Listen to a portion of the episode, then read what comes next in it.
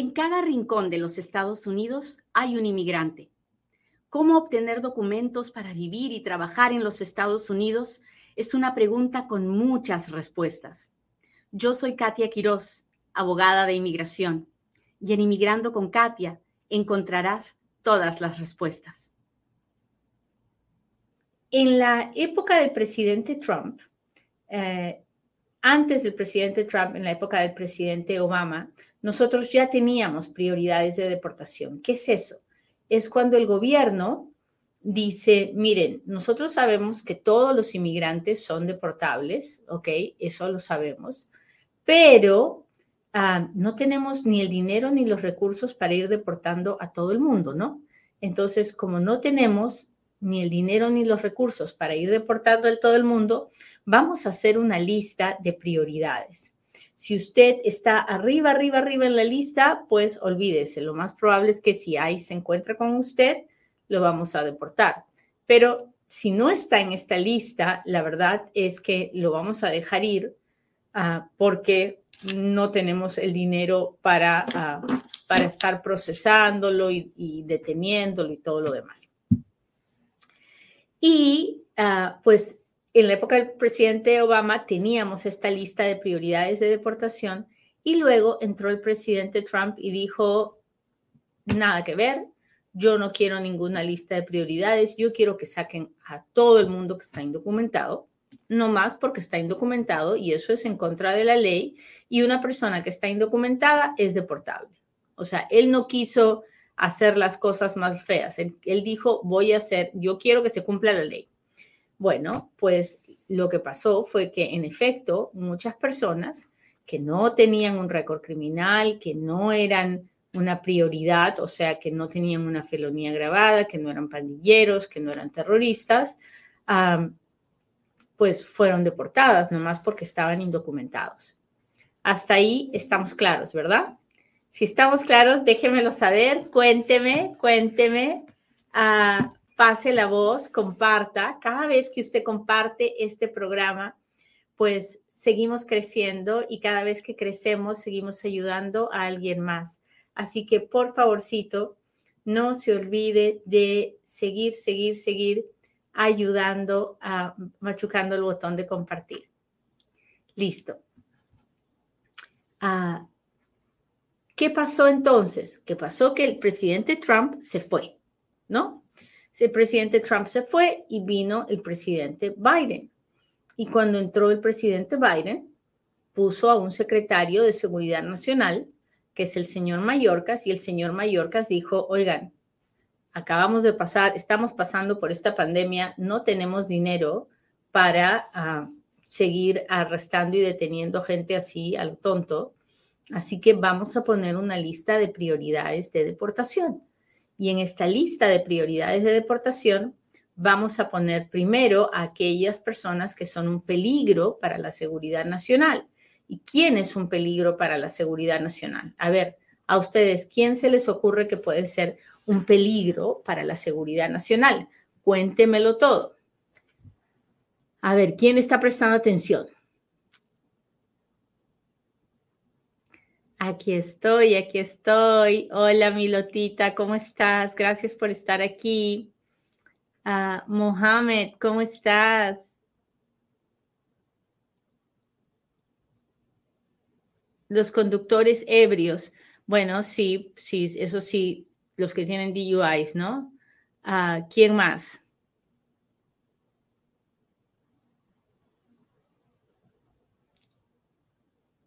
Los pandilleros, los que matan, muy bien, muy bien, ahí vamos bien. Los que tienen un récord criminal, los que tienen felonías, muy bien. Los que actúan contra el país, los que atentan contra el país, los terroristas, las personas que venden drogas.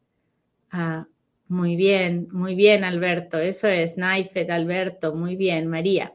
Pues el, el, el señor Mallorca salió y dijo, sí, vamos a poner una lista de prioridades de deportación y en esta lista de prioridad de deportación vamos a poner primero a los que son un peligro para la seguridad nacional, terroristas, pandilleros.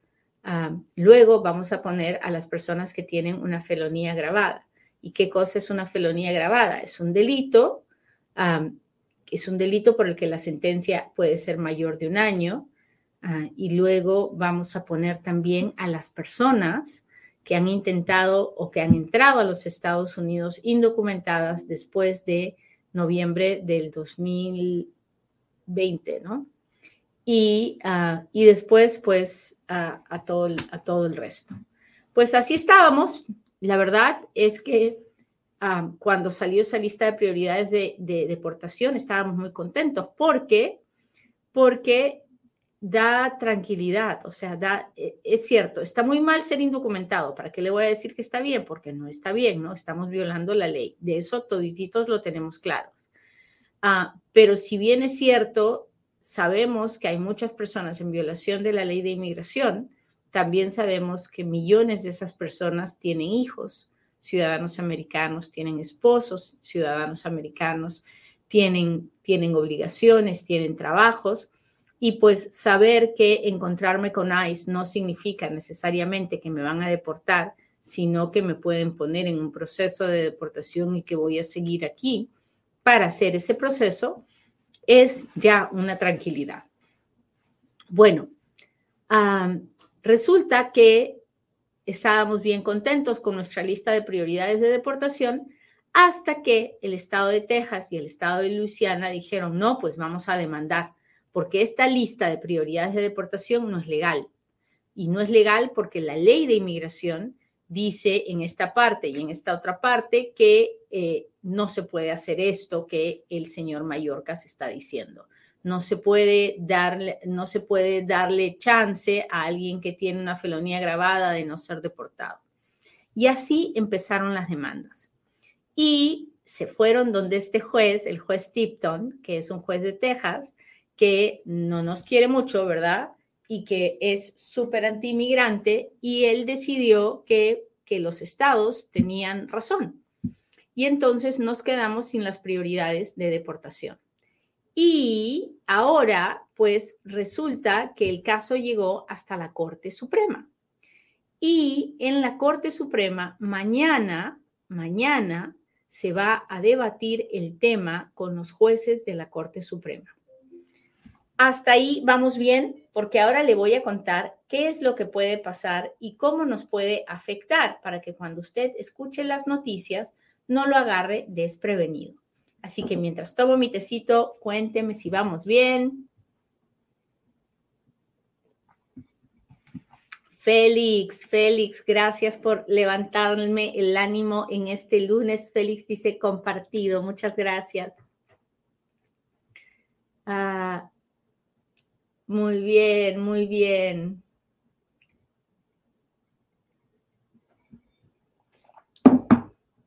Sigamos.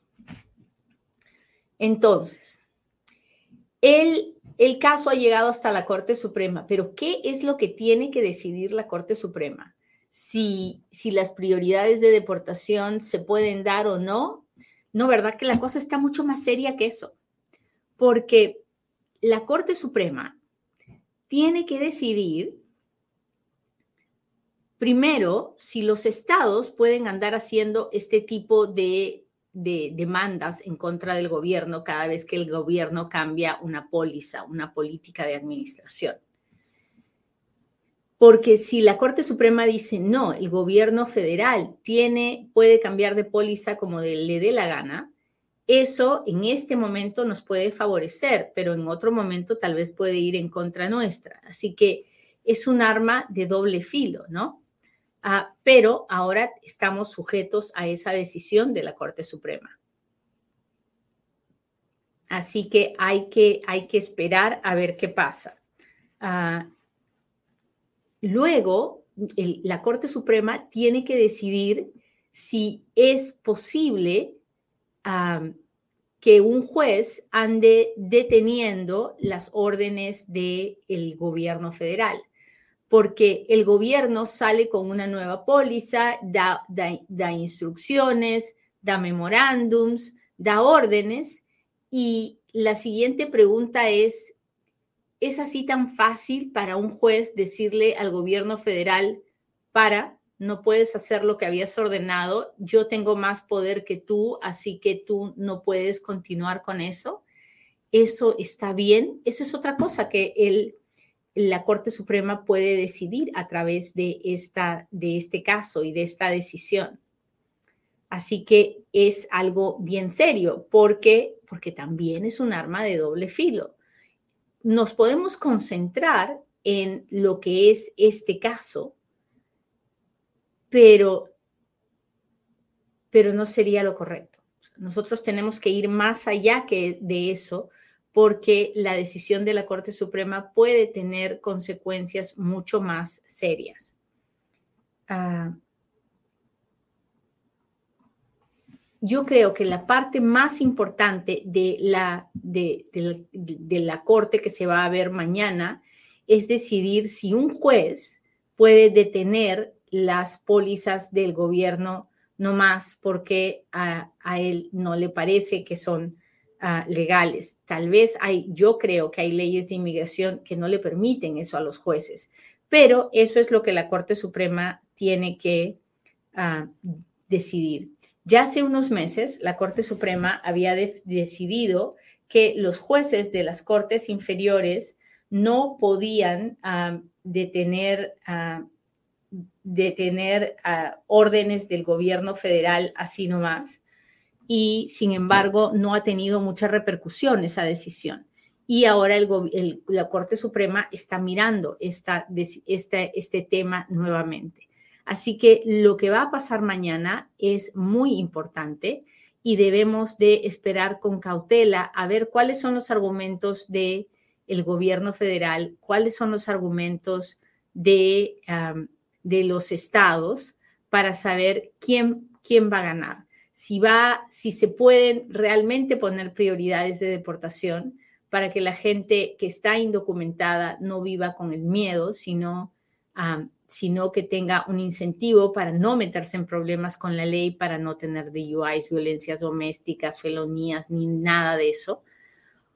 O si, o si los estados pueden decir, no, no pueden poner lista de prioridades de deportación porque si no, mi estado, nuestro estado, ah, se queda con estos inmigrantes que pueden hacer daño a la sociedad, que eso es básicamente lo que dicen los estados. Así que ya lo sabe, mañana es la audiencia, cuando tenga noticias le voy a contar, pero esta decisión puede tocar la vida de millones de inmigrantes en los Estados Unidos y por eso se la cuento. Si le pareció el tema interesante, no se olvide de, ya lo sabe, machuque. Muy bien, hoy día me enteré por, por, la, por un mensaje que me dejaron en la oficina de que en mi cuenta de Instagram alguien muy malo ah, empezó a poner unos mensajes ofreciendo eh, que yo vendía algo que, relacionado a bitcoins. Nada de eso es cierto, muchachos. No sabemos cómo controlar estas cosas en las redes sociales. La única forma que tengo de hacerlo es diciéndole que no soy yo, que yo lo único que hago es ser abogada de inmigración y que si usted me quiere buscar, yo no voy a andar vendiéndole nada, usted va a tener que buscarme a través de la firma para la que yo trabajo. Yo trabajo para una firma que se llama GWP, uh, Immigration Law. El teléfono de mi firma es 702 737 7717. 702 737 7717 y yo no ando vendiendo nada, ni me ando metiendo en nada de eh, vender cosas de Bitcoin, ni nada de eso. Así que mucho, mucho, mucho ojo con eso. Si usted quiere hacer una cita conmigo y usted ha tenido algún tipo de contacto con un oficial de inmigración, ya sea en la patrulla fronteriza, con ICE, con la oficina de inmigración o con la corte de inmigración, si usted tiene cualquier tipo de récord criminal, por favor, antes de sacar la cita conmigo, haga una folla, haga las follas que tenga que, que tenga que hacer para que cuando se vea conmigo, yo tenga la información que el gobierno tiene de usted para poder, poderle dar una mejor respuesta. Así que ya lo sabe, haga sus follas El número del FOIA Center es 702-737-7717. Muy bien, y ahora hágame sus preguntas, porque ahora es cuando Katia responde.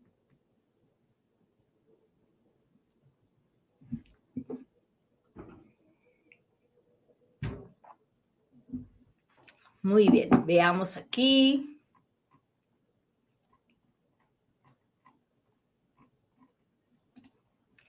Dice, deseo hacerle una consulta. ¿Es posible viajar a California por avión o por carro? ¿Existe riesgo entre ambos? Tengo un excelente y bendecido día. Muchas gracias. Brigitte, si usted está indocumentada, usted me pregunta si puede viajar. La respuesta es de poder, puede de que yo se lo vaya a aconsejar, no, nunca se lo voy a aconsejar. ¿Por qué? Porque el aeropuerto es una zona federal. El aeropuerto es un lugar donde la patrulla fronteriza y donde la oficina de ICE tienen su casa, porque es un lugar federal. Entonces, muchísimas personas todos los días indocumentadas viajan en los aeropuertos de los Estados Unidos pero corren el riesgo de encontrarse con ICE o con la patrulla fronteriza y de terminar en proceso de deportación o detenidos. Usted no está para saberlo, pero yo sí estoy para contárselo, que yo tengo casi 20 años haciendo este trabajo de abogada de inmigración y en los 20 años que tengo he conocido muchas personas que fueron al aeropuerto a viajar o a recoger algún familiar que llegaba y terminaron en las manos de ICE o de la patrulla fronteriza. Entonces, ¿le voy a aconsejar que lo haga? No. ¿Conozco muchas personas que lo han hecho y que no han tenido ningún problema? Sí, pero también conozco a las otras personas que sí han tenido problemas. Ahora, ¿qué pasa en la carretera? Nosotros tenemos carreteras estatales, carreteras locales en su ciudad, y tenemos carreteras interestatales. En las carreteras locales, quien se encarga de la seguridad vial, quien se encarga del tránsito, es la policía de su ciudad. En las carreteras interestatales, nosotros tenemos una policía de carreteras interestatales que se llama Highway Patrol. Bueno, de la misma forma, el Highway Patrol es federal y tiene conexión directa con ICE y con la patrulla fronteriza. Entonces, ¿le voy a aconsejar que se meta en una carretera interestatal? No. Pero muchas personas lo hacen, sí. ¿Les pasa algo? Tal vez no. Pero como yo conozco a los que sí les pasó algo, no le puedo aconsejar que lo vaya haciendo. Espero que haya entendido mi respuesta. ¿Puede hacerlo? Sí, pero corre un riesgo y si usted como adulto quiere tomar el riesgo, está dispuesto a hacerlo, entonces usted puede tomar la decisión que juzgue conveniente. Si me pregunta mi opinión, yo no lo haría. Pero porque yo soy así, yo soy sobreprotectora, pregúntele a mis clientes. Mis clientes le van a decir, no es que la Katia no quiere correr riesgos, me ha hecho hacer esto y esto y esto y esto solamente para asegurarse que todo está bien, se demora porque quiere, quiere estar seguro. Así soy yo, así soy yo. Y no, no, no estoy diciendo que sea la manera correcta de ser, porque puede no ser para usted, yo le respeto su opinión, pero así yo me voy a dormir tranquilita en las noches sabiendo que no le he hecho daño a nadie. Ah, mi esposo está detenido hace 15 meses por tener dos DUIs. Puede salir con el review de ICE. Mire, cuando uno tiene dos DUIs, es un peligro para la seguridad pública. Entonces, ICE ah, toma la decisión de no darle una fianza. Así que es difícil, es difícil sacar a alguien con dos DUIs ah, de la detención. Dios permita que el juez de inmigración ayude a su a, su esposo, porque si no, le van a dar la orden de deportación y lo van a sacar a su país. Ah, mi esposo sufrió violencia doméstica, tiene dos deportaciones de frontera hace más de siete años, puede pedir visa. Ah, no lo sé, tendría que mirar los documentos de la violencia doméstica, de las deportaciones, tendría que mirar sus follas antes de poder decirle si puede hacer algo. Gracias a mis amigos de TikTok por todos los diamantes, las rosas, los corazones. Muchas gracias. Me alegran el alma. Maribel me saluda de Pensilvania. Muchas gracias. ¿Cuánto dura para llegar a la residencia? Depende de cómo lo quiera hacer. Hay procesos que duran dos años, otros tres, otros cuatro. ¿Qué es FOIA? FOIA es un proceso por el que yo obtengo los récords que el gobierno tiene de mí si es que el gobierno tiene algo de mí. Entonces, por ejemplo, si vengo indocumentado y me agarran en la frontera, ah, pues yo sé que hay un contacto con la inmigración, eh, con la patrulla fronteriza en la frontera. Entonces voy y le pido una folla a la patrulla fronteriza. Si hago una aplicación de asilo, ah, la hago con la oficina de inmigración, entonces le hago una folla a la oficina de inmigración y así. Ah, ¿Cuánto demora en sacar la visa estudiantil? Depende. Depende de en qué momento del año usted se acerque a la universidad, depende si la universidad le da la, I, la I-20, depende de cuánto se demora en sacar la cita en su país de origen para ir a la entrevista y depende de si ese día se la aprueban o se lo niegan, pues depende de muchos factores. ¿Cuánto demora en sacar la visa U? En este momento están aprobando visas U que fueron presentadas en junio del 2016, así que como seis años y un poquito más. Ah, ¿Qué pasa cuando hay este programa una cita para las huellas y el ADN? No lo sé. Ah, tendría que revisar su caso personalmente y mirar todos sus documentos. Esperando cita para la residencia, ya fue a las huellas, puedo salir del país. Ah, no, usted para poder salir del país, usted tiene que recibir la aprobación de un permiso de viaje. Así que recién cuando tenga esa aprobación puede salir. Los perdones aún están demorados. ¿Qué se sabe? Bueno, los perdones están súper demorados, en algunos casos hasta 38 meses. ¿Qué se sabe? Se sabe que estamos tratando de hacer demandas en la Corte Federal para ver si eso se apura. La directora de la inmigración nos ha ofrecido que se va a apurar, pero todavía no hay nada concreto. Mi papá vive en Estados Unidos hace 18 años, pero fue, fue al abogado y sale su caso como deportado hace 18 años. ¿Qué se puede hacer? Pues lo primero que se tiene que hacer ahí es buscar las follas y una vez que las tenga, buscar un abogado que las revise y les diga si se puede hacer algo o no. ¿Cuánto se demora la visa VAWA? Bueno, en este momento un año y medio aproximadamente.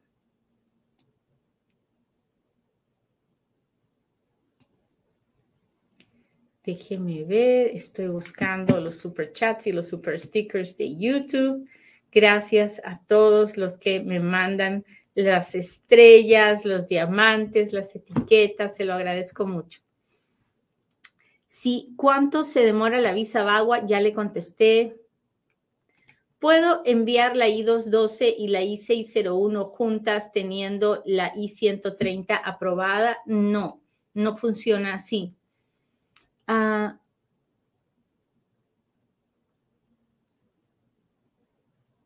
¿Qué tipo de actas se necesita para petición de esposo? Pues actas de nacimiento, actas de matrimonio, actas de divorcio, actas de defunción, todo lo que aplique de, acuerdo a su situación.